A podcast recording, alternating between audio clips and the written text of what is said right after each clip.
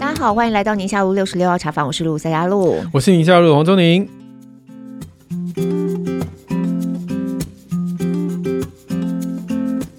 好，今天是我们要谈 Me Too 的第二集。嗯，因为从五月份开始一直到现在，已经大概几个月的时间。当然，可能现在讨论的感觉没有像刚开始的时候这么的热烈的在讨论。嗯，嗯，可是持续随着各个案件的一直在发展嘛，对，我觉得大家心里头还是对这个都还蛮关切的。那我们之前有请简律来帮我们是从法律的角度对来谈，也发现说哇，原来跟自己想象的有很多不一样这样子。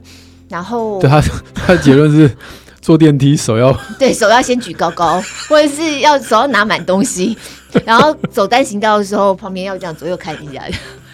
可是可是我觉得那真的就是大家现在状态有点好像我们要重新去理解跟更明确的去定位彼此之间人跟人之间距离是什么。但我觉得今天我们真的从另外一个角度来谈，要从心理的层面，而且就像你那一次讲的，我想要从。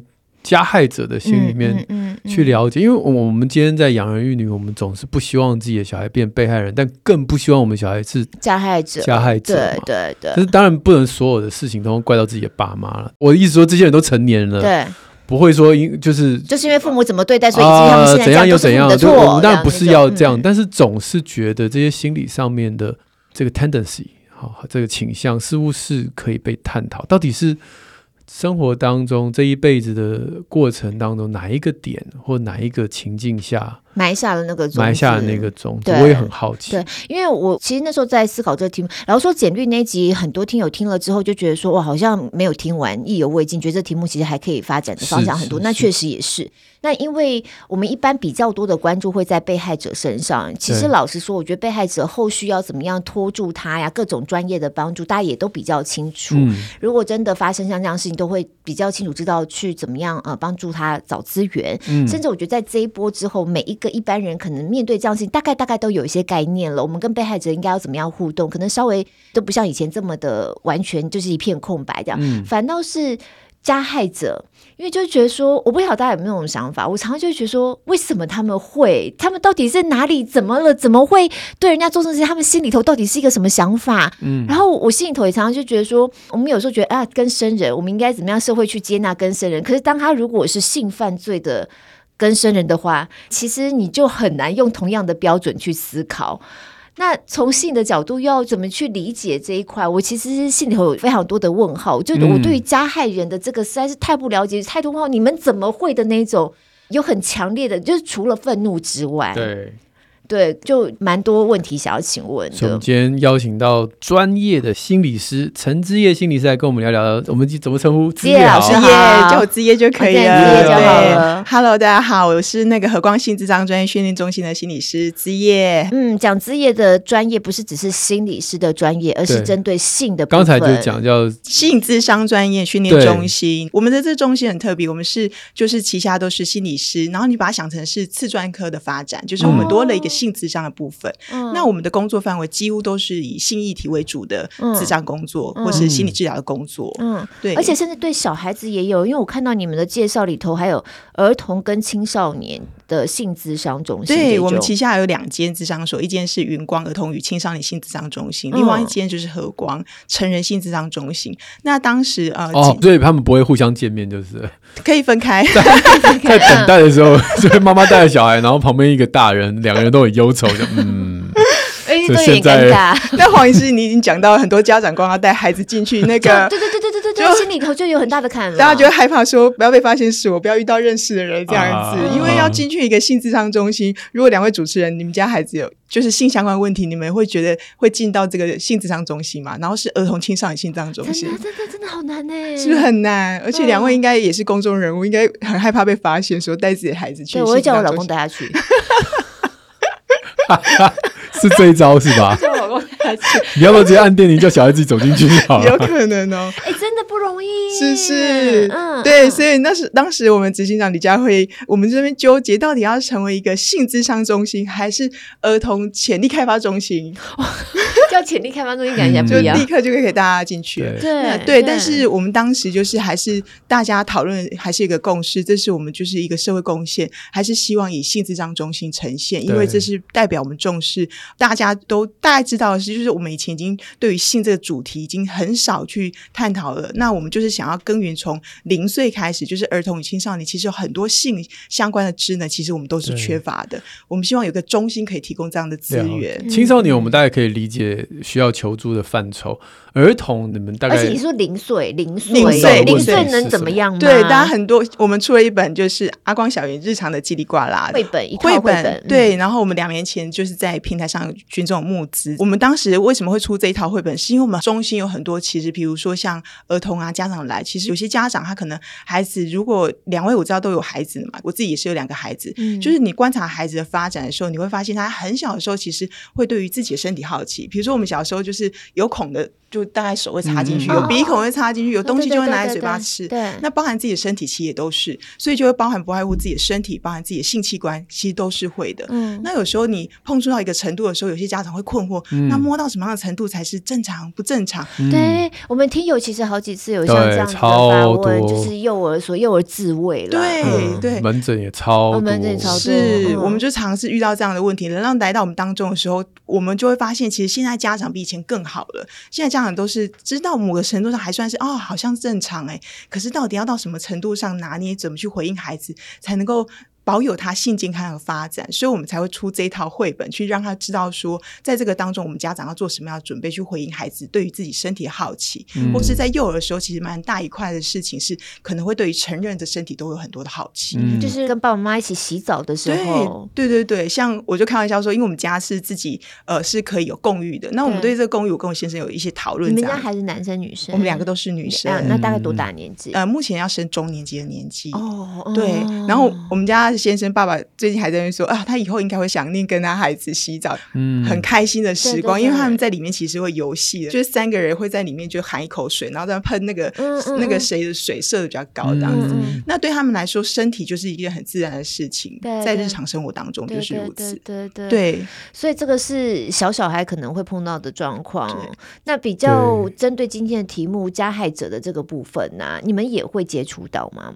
加害者部分，我们中心，因为它其实真的是一个非常非常特殊的领域。那我们中心很特别，是呃，我们是根于零到一百岁的。性咨商，所以如果你去看，到了一百岁，零到一百岁，我们还有老人，一百岁应该是另外一个状况。对对对，所以我们那个还有另外一本书，有余额力不足的状况吗？一百岁，一百岁就是 你不用去假设人家为了什么去嘛。好了好了好了，对不起，你看我们就是很容易陷入到那个有没有很制式的思考逻辑里面，就代表我们对这个主题是充满好奇的，或是一百岁的性到底长什么样？对对对，那是另外一个题目。对，然后有可能我们很多人都会面临到这个状态。对，加害者，嗯，你们也会。接触到，我们有中心会接触到，但是我们中心我会发现说，我们每一个族群，比如说零到六岁、六到十岁，或是十到十六岁，或是十六岁以上的成人，我们每一个阶段它有都有特定的发展，所以我们中心很特别的事情是，每一个族群都有他要受过这样专业训练的培训的人，才能够做这样的性咨商。嗯，那我们中心有有呃一位龙光华心理师，之前也有就是接受专访，那他很多时候是耕耘在那个加害者的身上，那我自己手上是有接触过，但是。数量不是很大的，我自己比较多是耕耘在亲子的部分，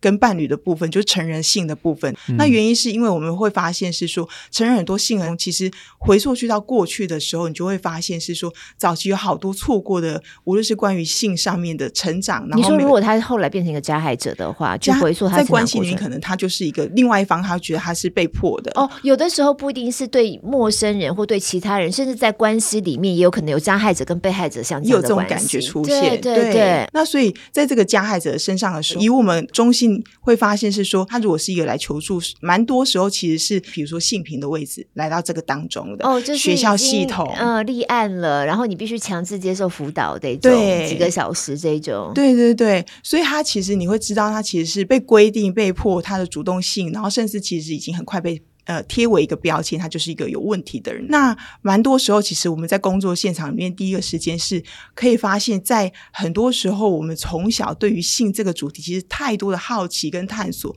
可是蛮多的时候，其实我们根本没有太多的时间，或是有足够的资源可以让你讨论这些东西。所以蛮多时候，其实我们可以这样说嘛，都呈现地下化。嗯、然后再加上很多是在青春期的时候，我们大家可以知道，像我印象中。我自己青春期的时候，我对于男性到底会不会有自慰，我自己都很好奇，我就会问我同学这样子。Oh. 可是你会知道你是偷偷问的感觉，uh. 对，所以你就会知道说，其实青春期有很多关于性生理、性心理，然后性的人际。像我很多个人会告诉我说，如果他。高中的时候，对于性的知识完全不了解的时候，甚至人际上会受到一些排挤，他甚至会自我价值感是会低落的，会引发到他后面的关系。嗯、那你就会知道，说是这么复杂的因素在这个当中，可是我们的过去的文化或是我们的教育系统。甚至我们的家庭，那我们家庭其实依附在这个社会文化之下的，我们根本没有任何资源可以去讨论这个题目，不知道该怎么讨论。对，所以有时候在我们去梳理跟加害者的这些工作的时候，其实他们也可以这样说，他每次在这个当中缺乏非常非常多的能力，以至于蛮多时候像这一次的 MeToo 事件里，我们看到很多人其实蛮多都是在守势的关系里面，嗯，他们其实是在那个当中，我们的文化里面其实对于性没有办法足够讨论，很多时候是在关系那么是很隐微的状态之下，就。触犯到那个身体上的界限，或是关系上的界限，然后到最后，其实引发的是对于受害者或是我们所谓的被行为来说，蛮多时候是在他关系的结构里面，可能他原本觉得这个我们是同事关系啊，或是我们是好朋友关系啊。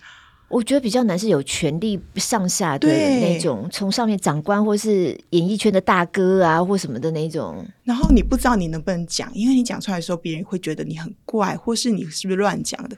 然后你会知道旁边并没有任何一群人可以去支撑你去说出这些感觉怪怪的感觉，然后以至于你想要为你自己说些什么，或是做些什么。嗯、所以它其实是一个很复杂的结构，我们没有办法用单一个到底是谁出了问题来看，而是我会觉得是说，从这一波 MeToo 里面，其实是蛮多整体的系统上可以改变，还有社会意识上的改变。嗯，大概至少有两个加害者把他们的行为归咎于 A 片。我刚刚也听到，就是在我们讨论是非常的隐晦，是暗地进行之下，那暗地里面又有 A 片的影响。我想知道，在学术上面，这到底就在一个没有 A 片的世代。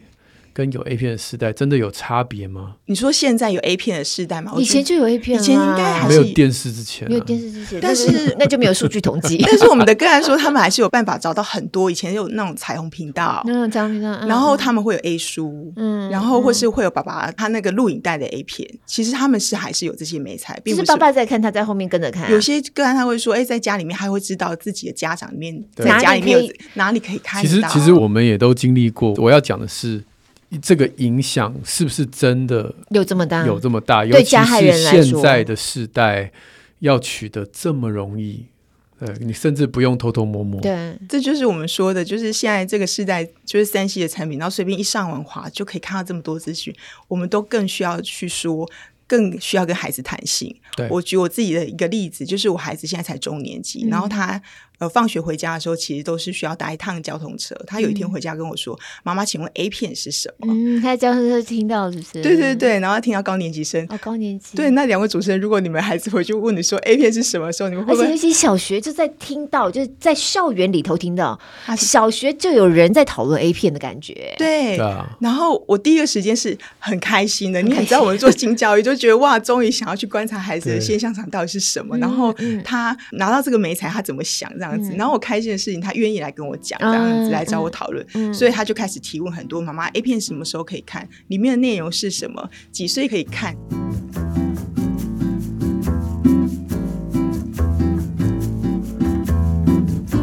我大概就会跟他讲一些基本上的资讯，但是要让他知道的事情是在这个当中，我们对于很多 A 片上的内容困惑，你觉得如何？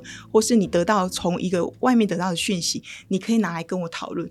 然后他最后一个很快的跟我讲说：“我好开心，我妈妈是心理师哦，可以跟我谈很多性上面的话题。”这样子，啊、我当他其实是很感动的。嗯、那这个就是我们常在我们和光里面常要工作的方式，就是我们性教育很强调一件事情是，是我们没有办法去杜绝这些美材在我们的生活当中。可是我们唯一可以做的事情，是可以保有跟孩子的关系。他会有机会让你知道这些 A 片媒材可能不适合他，或是已经不是正确的。像我们自己工作上常会听到，就是在伴侣来的时候，他常会说一个说，哎，他看了 A 片，以为另外一方应该要有相对的反应，结果没有的时候，超过他的预期，他就会去指责你的反应是错的，会形成关系上的断裂。嗯，所以我觉得对我们来说最重要的事情是，尤其越小孩子越保有能够跟他谈性的一个关系。所以无论这个媒材是不是 A 片，我觉得对我来说，其实它不会是一个绝对引发你后面的因素。即便有这个媒材在，我们都可以知道它是可以形成一个关系，跟我们谈性，然后看见是这个孩子其实对性很好奇这件事情。不过这样听你讲，其实是有影响，当然它只是影响之一。之一，我们没有办法说完全没有影响。对，所以嗯，好，那我们就回到我们今天露露最有兴趣的话题：加害者的心理状态。加害者的心理养成。对，第一步、第二步、第三步，什么环境？然后最后，我相信他在做这些事情之后，甚至不见得会后悔。可能会觉得说，就是说，哦，我有这个 privilege，我可以这样做。嗯，那好像你也同意，我也同意。他甚至不觉得对方应该要受那么大的伤。他以为对方也同意。对，这个整个过程是如何被蒙蔽的？或者，即便对方不同意，他都觉得没什么。嗯嗯，我觉得这个提问其实是一个非常，我还是觉得它其实是一个很复杂、复杂的因素。嗯，然后。除了心理层面之外，第一个事情是刚刚讲的，诶，很多时候，甚至我先生。我跟他讨论这些 Me Too 的时候，他第一个时间会觉得，以他男性的角度，他都不免都会说，这个好像还好，还好哎。然后你知道，我们那个心情上也会啊，你觉得还好，就会想要忍不住要跟他那个，就是有一种争论感。可是这个真的是常常会出现在日常的对话里面呢，尤其男性、女性对一件事情的看法，会突然发现原来差别这么大。对，那我们不免俗说，其实性别或是男性的，就是性别意识的这个部分，男性他的脚本以前在。我们文化里面，男性应该怎么样？男性好像对于性可以有更多的碰触别人啊，或是身体界限啊，或是你把它想成，很多时候男性对于欲望可以有更多的展现的时候，好像他隐为的感觉其实是。比较被同意的部分，或是身体上的一些接触的部分，好像他在那个当中，他觉得甚至是一个示好的感觉。嗯、这些其实都是很隐微的，在这个当中。所以我觉得有很多男性跟女性的这些脚本里面，其实有很多我们过去很多社会文化里面，对于男性该长什么样子，女性该长什么样子，这些脚本里面有很多其实应该要被翻转的部分。哦，包含就是我女儿常爱说，哎，有时候她跟她同学之间互动啊，她常会说，哎，呃，她的。某一个同学对他怎么样，然后如果是男生或是女生就怎么样。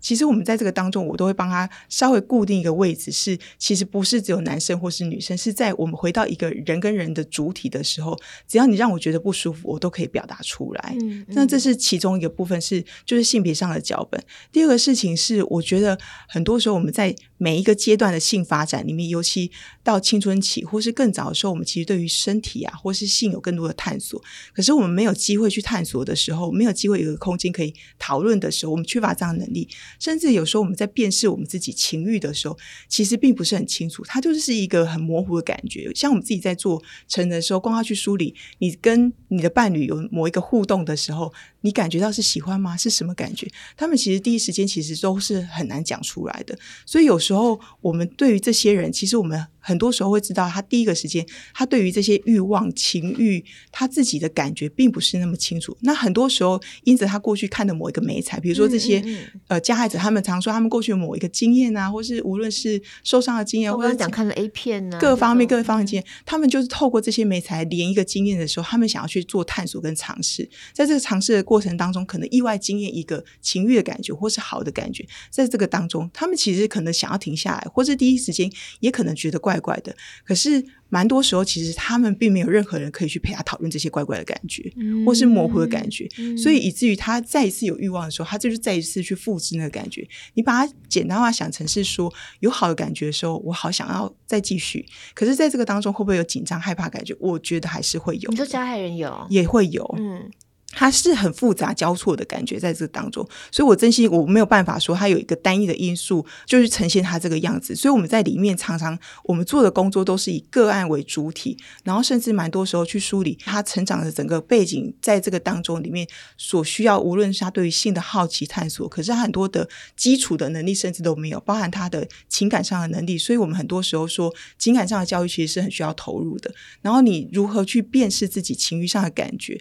如果这些你都不清楚的时候，你怎么去拿捏那个人际上的界限？在这个当中，所以我们都会觉得是一组一大组的能力上的缺乏，一大组。一大组的能力，嗯、然后再加上我们的社会并没有允许很多性上面的讨论的空间，对，所以它就会变成是很多时候都会变成地下化，你自己去探索，你有一个欲望，甚至我自己手上有时候都会接到一些特殊性偏好的部分，嗯、所以很多时候他那个特殊性偏好也是因为就是意外的去惊艳到一个。比如说，他看到 A 片的美材，所以他就去试了这个性偏好的感觉，然后意外的觉得他对自己有效，就是、对，然后就留下这个感觉。嗯嗯嗯、但是他其实蛮多时候可能会经历羞愧哦，哦，他会怀疑自己这样对或是错。嗯，可是因为我们的整个文化里面不觉得这个是可以讨论的，对对对，所以就会变得一直秘密化、羞愧化，然后我觉得自我价值感贬低。我是一个很怪的人，大致上都会是经历这样的心理上的状态。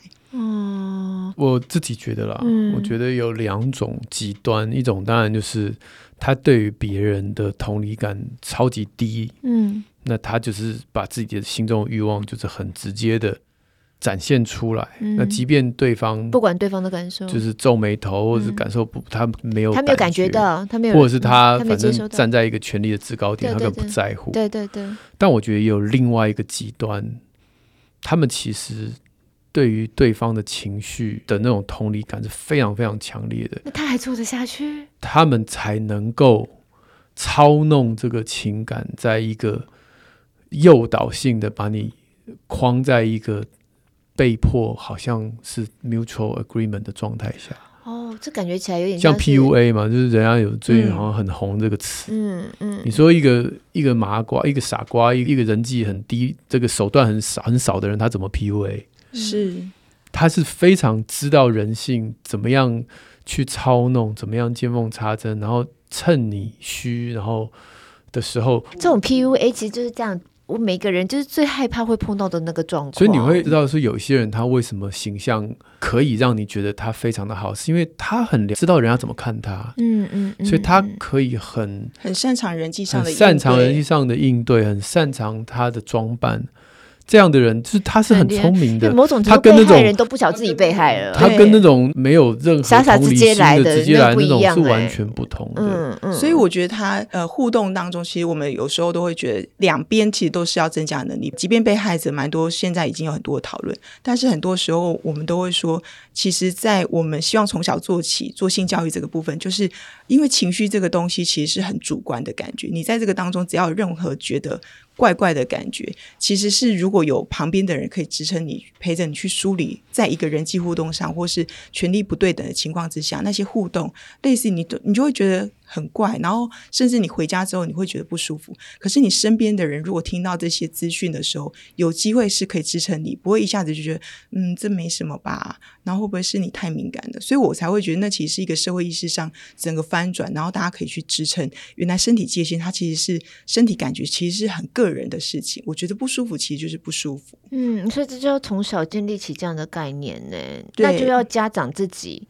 或者上面教这些孩子的人有这样的概念，对，所以我们都希望家长是有自己开始有这样能力跟准备，包含你要谈性，你可能自己都会觉得不自在。对，那如果你不自在的时候，你怎么有办法跟孩子谈性？甚至孩子其实，我觉得他们其实是一个非常感觉的生物，就是他如果觉得你怪怪的，然后不自在，他们其实都是可以嗅得到这样的氛围在这个当中。嗯，我我为什么把刚才这两种我自己心里面想象中的族群分开来讨论，嗯、是因为如果是第一种，嗯。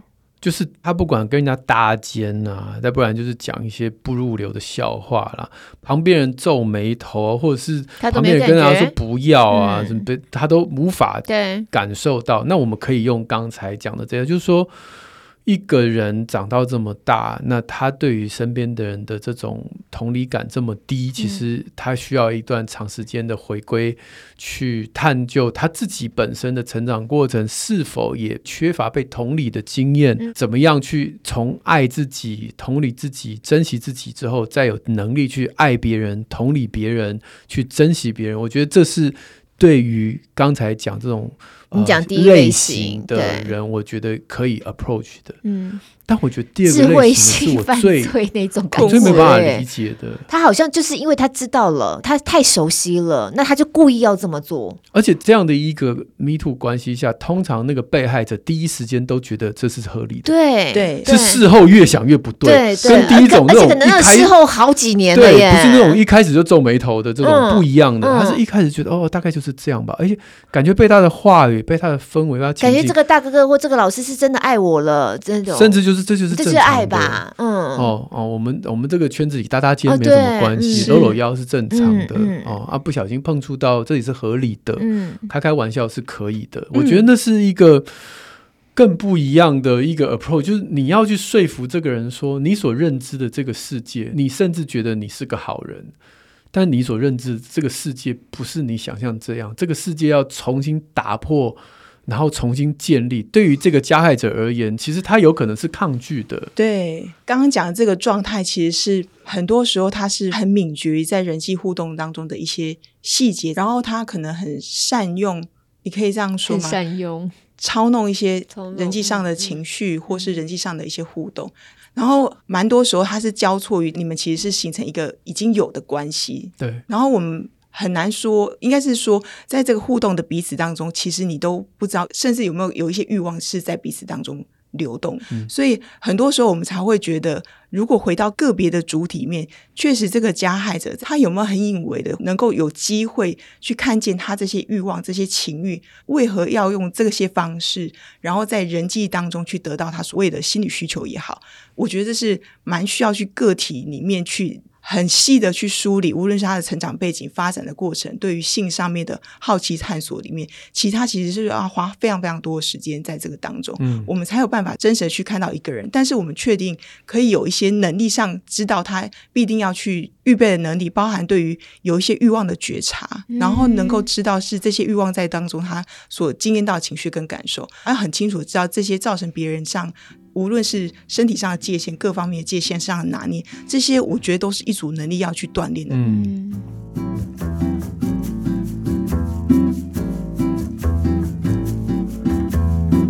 这个会花多少时间？这有机会吗？就是也回到我刚才最初讲，像更生人，我们希望社会最后还是能够接纳嘛。可是像这样子的状况，有办法他可以让我，我，我今天把事情再弄得更加平易近人一点，就是现在。我们看到台面上都是出事的，对，千夫所指的，他们大概整个价值观是打破，然后重建。那这个大概啦，嗯、大概大部分是是不敢再，不会再重蹈覆辙。我猜了哈，嗯嗯嗯嗯。那我们讲的就是那些还没有被千夫所指的人，嗯，好，他可能就像刚才我们心理师说，哎，问到很多男性，他说。还好吧。当他说还好吧，你怎么跟他说？我知道你可能觉得还好，但是我今天要告诉你这件事很危险，因为不是每一个人都觉得是还好。那像上次我们简律师来的时候，对对就说：“哎，今天这个帅哥搭个肩，呃、大家觉得没关系。然后人丑心人帅什么？对，人帅 呃益生菌，人丑大肠菌这样，或者是什么？呃、就是可能对那个人帅的人反而是更危险的。嗯。那他这一辈子搭人家肩都没问题啊。嗯嗯。嗯嗯，但他总有一天会露出生命的表情，然后他权力又捞过界，然后别人跟他说不可以，他也觉得没关系的。嗯嗯嗯嗯。那那那一天谁来救他？就在那之前，大家跟他讲，他一定不在意嘛。对我，所以我才会说，其实靠这一波社会意识的转变是很重要的。嗯、因为呃，就像我那天，哎，我先生这样讲的时候，他自己下一个结论就是说，哇，那我现在跟别人的身体距离，我不能随意就是在生活当中就要去打结。我觉得这个就是一个意识上的反转了。对，那这个就是靠我们这样子苦口婆心讲啊，或是演讲，其实很困难。哦、可是你会知道，这个是一个透过就是 Me Too 的这一波运动里面，就是蛮多人他袒露他自己的心理上的历程的，然后这些痛苦，然后有这么多人去支撑他，不再像是过去说啊，都是指责受害者如何如何，因为你会知道加害者的样貌是多元到你其实很难归类的，就是打破我们对于世界的想象，他原本应该是怎么样的人，怎么会变成是这样的人？可是你看这样的。这一波之后，我们就会希望可以保留住的事情是，呃，当然还有很多后续，无论是呃各方面的，就是专家，或是是说，希望可以把这一个波运动继续维持着。很多时候，其实是意识上翻转的时候，你会知道，其实还是有些人在做一些改变。他会知道，真的是就像你们刚刚两位主持人说，哎，简律师说，哎，要小心啊，这样子。对对对，我觉得这就是一个很明确的改变了。即便你是小心翼翼的，可是你会把它放在心中，说你跟人之间的身体跟关系上的界限不。不在以前视为理所当然，然后即便是重新学习就好，因为我们以前就是真的从来对于性、对于欲望根本就没有学过啊。那我们就是重新学。那刚开始学的时候可能会紧张兮兮，对，会拿捏不了那个分寸到底怎么样比较合适。对，那何妨？那就是我们开始在一个锻炼的过程，就像我们呃跟孩子在练习的时候，有时候就是也会做的哩哩啦啦。像我，我都跟我孩子讲，很小的，就是我从小就让他知道说，说我不是一个完全了解你的妈妈，嗯、然后我可能。不了解你，可是你要让我认识你。嗯、但是我一确定的事情是，我会跟他说，我不放弃认识你，即便我们有冲突，嗯、即便我讲的话其实是让你觉得不舒服，但是我会去练习道歉这件事情。嗯、那甚至道歉的时候，他还要要求我说：“妈妈，你的道歉很随便。嗯 ”然后我心里都会想说：“我都已经要道歉了，怎么样？”对，就是忍不住，你会知道这个老我还是对这个反应又出来了。对，你会知道，就是、嗯、因为我们小时候就是被这样教，我们不能再推卸责任。但是我就会说：“哇，谢谢你告诉我，让我觉得我好像很轻率，只是想要。”敷衍了事，告诉你对不起。那这也像是我们这一波，我们如何在做不好的时候，是甚至我们现在开始在拿捏的时候。确实有可能在这个当中会去侵犯到别人，或是伤害到别人的时候，嗯、我们能不能真心的去知道，我们确实这样子对别人造成伤害？我们甚至很多时候要去问对方说：“那我可以做些什么，让你感觉好一点？”对、嗯，是这样子。那我也很好奇，我们到底一般人，或是后来发现他是个加害者，他身边的人有接触过的人，到底应该要用一个什么样的眼光或什么样的方式来继续互动嘛？真的让他社交死亡，永远都不要在我面前出现嘛？我讲一个比方，我自己观察了哈，像黄子佼这个案例好了。其实你可以知道，他后来其实照顾了很多后辈，然后很多后辈对他就会产生这种矛盾心理，你知道吗？又会觉得说真真实实我在他身上得到了很多的帮助，可是实际上他又发生了这个事情，那我是怎么样？我以后再也要跟这个人一刀两断、七八断了吗？好像这个也你你又会觉得不大对，类似像这样子的心里头的矛盾之处，就他又是一个加害者，然后又是在像这样子的案件里头，嗯。然后你还要期待我以后跟他怎么样的互动？我以后要跟他怎么样吗？像每次这种案件呢，其实我们私下女生有时候都在讨论是那个太太，嗯，那个配偶，嗯，对，他的压力超级大的，嗯，嗯嗯对，我觉得这个题目真的是超级难的耶，就是那个。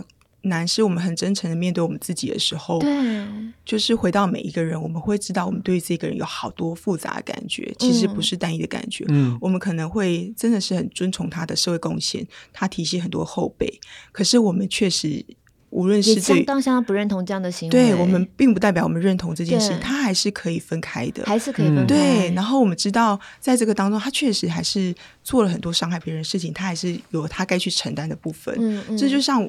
就是小到我们自己是家长的时候，我们也要去承担我们对孩子做伤害的事情的时候，我该去跟他道歉。可是我还是知道我是爱他的。对，我们就是在这个当中，因为我们终究就是一个人，对，就是会有这么多复杂的情绪，我们就是会做不好。嗯、所以我觉得是每个个体，你回到你自己身上的时候，你面对于甚至你很多身边可能是加害人的位置，你怎么去面对他？我觉得其实是可以安静下来，你对他可能会有这么多这么多的感觉，也有可能其实你需要找更信任的人去梳理对他。感觉，因为第一波你可能会有很多的冲击，对于这个人，甚至对于世界的相信的瓦解。对对，对。可是我觉得那个时候其实是一个蛮重要的梳理，你怎么去拿捏跟这个人界限，甚至更承认，其实我们每个人心里头是不是多少都是有这些东西。对。也会有做不好的时候，然后我可能也会对他有愤怒，我可能对他有怀疑，可是我也会有爱他的地方。对。我们对于。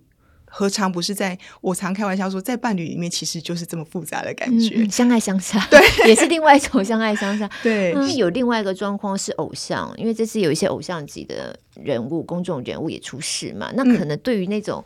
我真的在这偶像当中，我曾经在他身上得到一个被正面鼓励的力量。虽然他不是实际上可以跟我接触到，因为他是高高在上的那种，可是我真的在他身上曾经得到我被鼓励了，我得到一个正面的力量。然后他现在又发生这种事情，有很多人就会觉得。没有办法去理解现在自己应该要怎么样梳理自己内部的情绪，跟对这个人的看法，跟甚至因为这样对其他人的看法，都会觉得好像有点困惑了。所以很核心的一部分是我们没有办法去否定他的社会贡献，这是就是可以独立的，但是我们。不会用他的社会贡献来抵消他功过不能放在，是没有办法的。那我会知道是，比如说刚刚你说的部分是，他曾经对我有一个重要意义，我们就是去认了他，就是对我在生命当中确实有一个非常重要的力量，我们还是充满感谢他的。可是我们还是不认同他这些伤害别人的行为。可是知道怎么切割？我一方面又觉得我很感谢你对我的重要意义，一方面还看到呸呸，吐两口口水，这这好难分割哎。我猜应该不是分割，他不是分割，他是，他是并存，他就是涵容。然后这是我们最难的能力。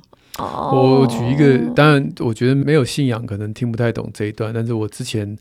有有曾经有一段讨论，就是你知道我们有一些在国外那种牧师，他会有那种医治的特会，嗯嗯嗯、然后就有人被医治这样的。然后在那个过程当中，这些被医治的人当然是大声的感谢神，然后对这样的一个牧师，当然就有某种崇拜的心理，对，不对？那后，后来这个牧师可能就因为康了出了什么事情，要不是因为钱，要不因为前几个月有一个非常有名的牧师出现的状况，世界级的，嗯。那这个问题就是说，哎，那。这个因为这个医治都会被上帝医治的人，嗯、他要怎么看这个牧师？嗯嗯、可这个事情其实不是那么复杂，因为你是被上帝所医治，你是感谢上帝，而上帝透过那个牧师在那一天的特会医治你，这件事是事实，但是你不用因为这样而。去否定你自己被医治这件事，否定那个医治你的神，甚至你不用否定当天扮演牧师这个角色的人。是的，但是这个人他犯了罪，因为他是人嘛。嗯，所以我不觉得这件事情就好像就是要全部都推翻啊！从今天开始我就不相信神啦，我也不相信任何牧师啦，我不相信人了啊！我我也不相信人啦。那我已经好的病，那那怎么样？还是好了。对，就就这件事情其实不需要这么的。非黑即白，而且我们我们要做的事情其实是去与爱哭的人同爱哭嘛。Oh. 今天我们看到这个加害者他的好，他的坏，但我们也看到了受害者他长期经历的痛。其实你跟爱哭的人同爱哭，不代表。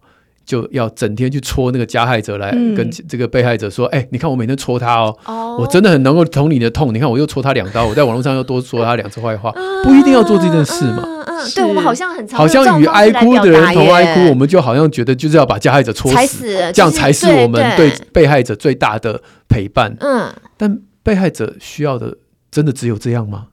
好，也许不是啊。嗯。那这个其实是我觉得我们养成的过程中，其实我们很多的价值观，或是我们的很多感觉，其实蛮局限跟单一的。就是比如说，我们对于一段关系，我们常很容易会划分是叫正向的感觉，或是负向的感觉，在这个当中。那正向跟负向中间呢？对，就没有了，就没有。所以我们常常在关系里面，其实包含欲望，或是各方面，或是刚刚。呃，黄医师举那个例子，我觉得蛮好的。意思就是说，其实我们蛮多时候，那个当下就在那一刻所形成的经验，不用因为后来如何去翻转掉你当时所经验到，无论是对你有帮助、有益处的部分。嗯、对，然后其实这就是我们常要锻炼的，就是韩荣对于一个人其实会有很复杂的感觉。而且像刚才我们提到，所有的男性，因为这个 Me Too，上次我们有提到这个数字嘛？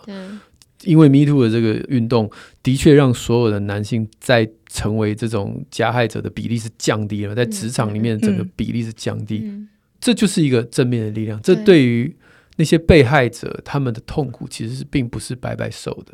他们把自己的经历说出来，他是减少了更多更多的受害者，嗯、而这件事情是真实在发生的。嗯、但是这些事情对我们是好的、啊，我们也换一个角度来，对我们男性是好的。嗯，我们要回到我们一个有礼貌、善用我们的语言。我就想起以前，我有个朋友。两个都是我的朋友，我介绍他们认识，不是要介绍他们成为一对的，不是，只是因为就是他女生要搬家，然后男生就是身强力壮这样子，那我就说，哎，那天就是大家都在一个认识的一个团体里面，我说，哎，那不然你去帮忙好了，是。他也很乐于，他就去帮，这样男生想要就是让女生有对他好印象，搬完之后，那女生当然很谢谢他，两个人满头大汗坐在沙发上，就是搬到新的宿舍嘛，嗯、然后这男生在一阵沉默当中，竟然要去亲她。哇塞！然后这个女生当然就给他一巴掌，说你是 干什么？这样是我虽然很谢谢你搬家，但 我没有要跟你对，对啊，前面的步骤呢？对不对？你前面应该先跟我谈心啊，然后问我说我可以跟你交往吗，啊、或什么的嘛，对不对？对啊、那为什么一个男生会用这种方式来表达他自己？对，他 nothing to lose 嘛，对，对，nothing to lose。我今天如果亲上，就表示你喜欢我嘛。是啊，如果你把我推开，就表示你不喜欢我嘛。嗯、我懒得用语言表达，我用肢体来决定我下一步要怎么做嘛。嗯、这感觉是一种社交障碍。对，但是请问。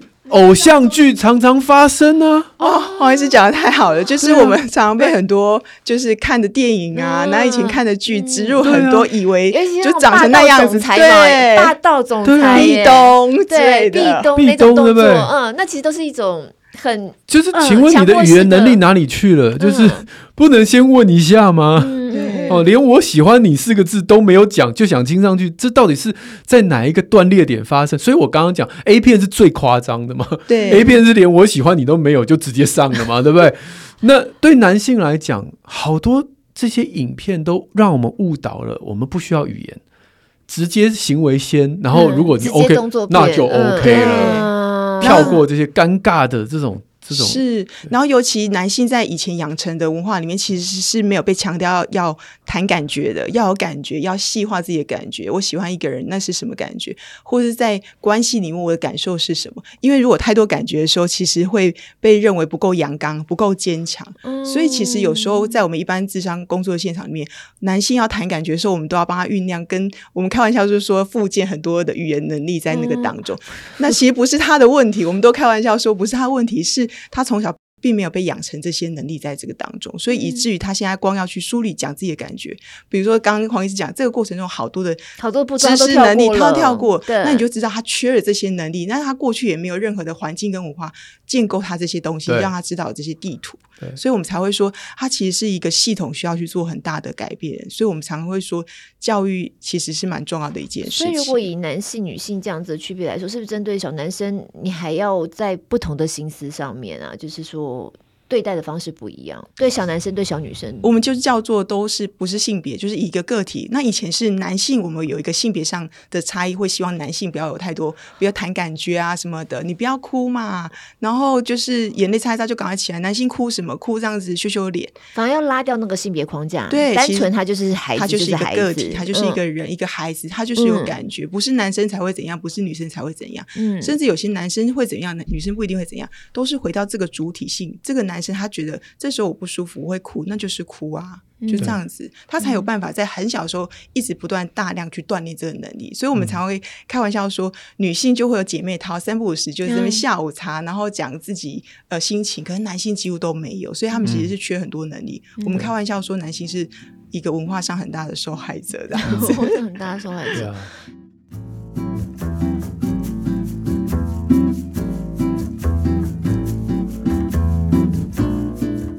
所以我就是从刚才这样聊天勾勒出我心中的结论啊，我也许大家就是还很粗浅，就是对于第一类型的这一些男性，就是这个霸道总裁型的，没有的，我觉得是从小就要就刚刚讲，就是不断大量的练习他的语言能力、表达情感的能力，然后在这个练习过程当中，他可以把他的。肢体的动作先缓一缓，然后把自己语言上面能能表达自己情绪摆在把自己的情绪的语言先推出来，然后这是第一类型。那第二类型的人，他语言能力超好的，嗯、他的表达情绪感超厉害的，嗯、这一些男性其实是需要 Me Too 的 这样的一个氛围，因为可能身边一两个人讲他听不下去，但是如果大众有新的游戏规则，然后知道说，其实你脑海里的这一些社交的界限跟一般人都不一样，你需要重新拉回大家的基准线的时候，嗯嗯、我觉得这个可能是对他们唯一的救赎了。哦，那那这个当然都是指还没有发生。那如果真的已经进入到需要心理的辅导的，这个是另外一回事了。嗯、好，最后我们来聊聊，就是也是职业的专门，就是说那。对于小孩保护自己的话题，在我们的这个绘本上面，嗯、阿光小云日常的叽里呱啦里面还蛮多，还有这本书啊，《爱与放手：亲子性教育生涯规划十一堂课》。今天之夜带来这两本，要推荐给大家。对对对，嗯、我发现里面也的确有很多在讨论家长所关心，就怎么样让孩子能够学会保护自己。这个部分有没有什么特别要提醒的？我觉得串到刚刚黄医师做的结论的部分，就是刚刚那边的部分，我觉得很像的。其实我们的核心概念都是蛮重要的，是很一致的。就是有没有发现，当我们这时候很遗憾的说，我们其实要孩子自己保护自己，是一个多么沉重的事情。嗯，因为呃，当如果我们的社会意识还是一直觉得孩子是他要负责保护自己的时候，嗯，就像我有些个案，他会来跟我说，他明明理智上会知道他遭受到一些侵犯，或是。骚扰的时候，他明明知道不是自己的错，可是隐为的还是有一个很大的伤，他会自责自己是没有保护好自己的。嗯。那我觉得是我们这个社会意识翻转的时候，你就会知道保护。孩子自己，这不是全然是孩子的责任，是我们家长。如果你可以开始在，无论是你的家庭啊，或是甚至你身边，是可以共创一个环境，就是是可以弹性的空间的时候，那么可以这样说吗？他只要任何怪怪的感觉，他都能说，他都能说，他，能他能在第一个时间，即便他觉得不是很确定，怪怪的，但是他会找一个信任的大人，可以来找你讨论。嗯。然后在那个当中，即便可能是对于性的好奇也好。就是比如说，如果到青春期的时候，有一些性的好奇，或是伴侣上的交往，他都可以来找你讨论，不怕你去骂他的时候，我在猜那个是一个最好的保护网。嗯嗯嗯，还是回到关系。对，嗯，我看在绘本当中有一些小小孩的一些游戏。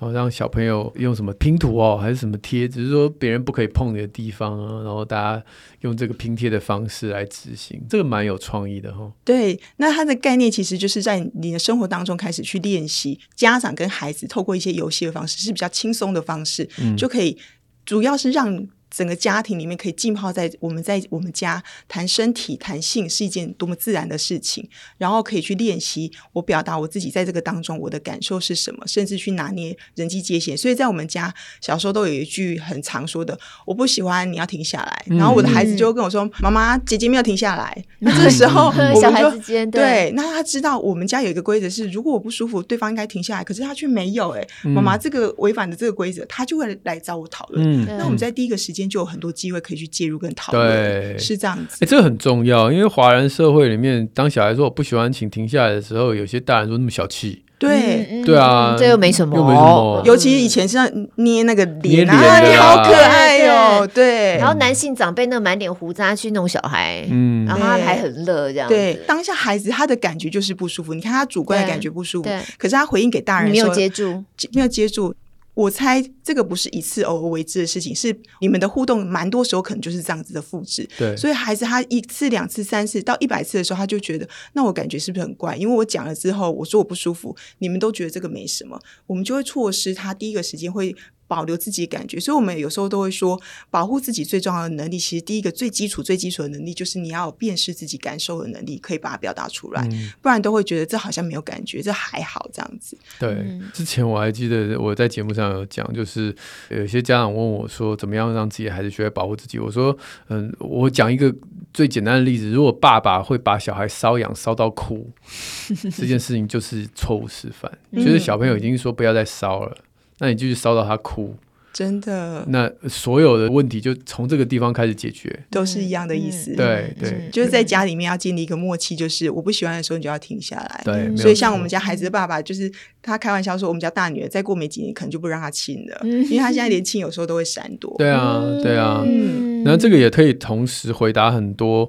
哎，书里面好像也有，就是到底几岁可以跟不同性别的孩子一起洗澡？嗯、我说这个问题哪有几岁？就你小孩叫你滚出去的时候，那就是时间就到了，了对不对，那每个家庭不同啊，而且每个社会文化也不一样。日本人洗到对洗到成年人还有可能会，他没有叫你滚出去，就是他觉得还可以，他就说不要不要，就我不想，那就是不要就是不要了。对，或是反过来，有些家长他并不想要跟孩子洗澡，啊、那他也是在示范一个，我也尊重我自己的感觉，我没有一定要教性教育，我就要跟你一起洗澡。对啊，对我就是那种家。长哎，因为我们家都是女儿，老实说对我来说没有什么这个问题。可是我说真觉得，我想要自己洗可以吗？对、嗯，那我们都在示范这件事情，那你的孩子就会潜移默化知道，妈妈她都在示范说，就是不喜欢我也可以自己哦，嗯、我没有一定要委屈跟你一起洗澡，只、嗯、因为你是我女儿。对、嗯，我觉得这个可以回答哦，因为之前我记得我们的 Q&A 有一个妈妈，她还是非常担心自己的老公跟女儿的关系超紧密，什么又坐大腿又亲，其实年纪小啊，我是觉得还好。嗯、呃，但是我们都觉得这个时候，其实我像我们指导手册都会写，有时候就是我自己的个案经验里面，确实有是这样子，就是、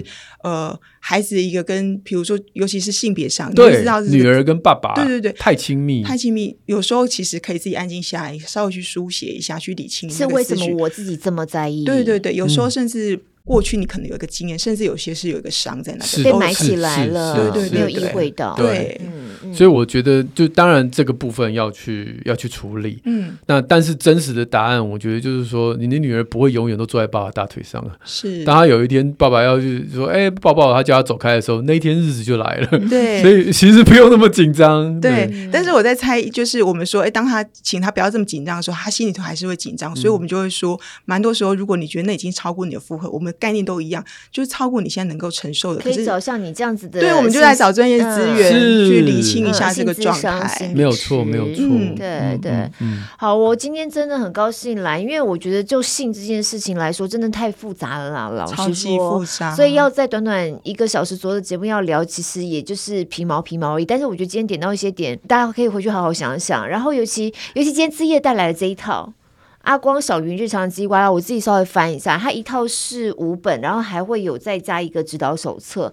我发现你们这里面做的真的非常好，你们甚至包含家长是不是已经有那个心理预备要面对孩子的各项性教育的时候，你还给了一个问卷。对，我们给问卷让你自评一下，也就是我们刚刚讲的。哎，我们在会前的时候讨论一下，说，哎，包含你觉得你最简单，我们就说，哎，要谈一个性器官，你讲不出口，对，你不用勉强自己，因为我们的概念都是你尊重自己的感觉，你就在示范这件事情了。对，对，然后有一些孩子什么样的状况，你你要怎么样对应 A、B、C 三个选项，然后去做一点评估，你是不是已经 ready 好面对了？是的，是因为核心都是尊重自己感觉，我们就从大人做示范起。没错，嗯嗯嗯嗯，所以这套真的非常推荐给大家。对对、嗯，那如果有相关的议题，真的觉得只看书不够的话，我也很高兴，借着这个机会才发现，原来有这么专门的，就是针对性，然后有专门的咨商的一个一个管道。对，我们是零到一百岁的服务中心，零到一百岁，所以一百岁也不用担心哦。对，好，那今天除了这一套，就家长看完。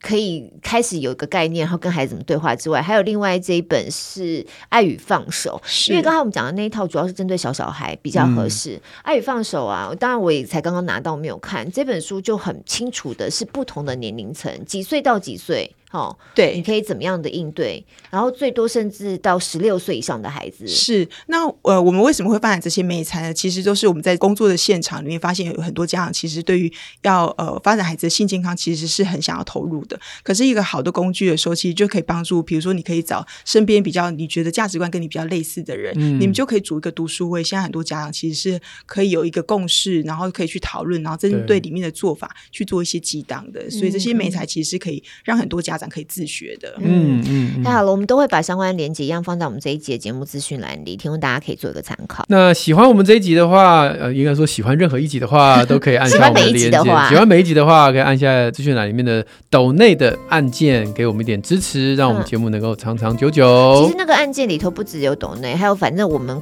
节目的所有相关资讯的所有的连接，几乎都含在里面。没错，没错，没错。嗯、然后推荐给别的朋友的时候，也可以用那个连接，对对对，哎、欸，直接分享出去就好。好，那谢谢我们今天的智商心理师陈志业，谢谢。那使用 Apple Podcast 或 Spotify 朋友记得五星赞一下。许愿池开放当中，我们礼拜六空中再会，拜拜，拜拜。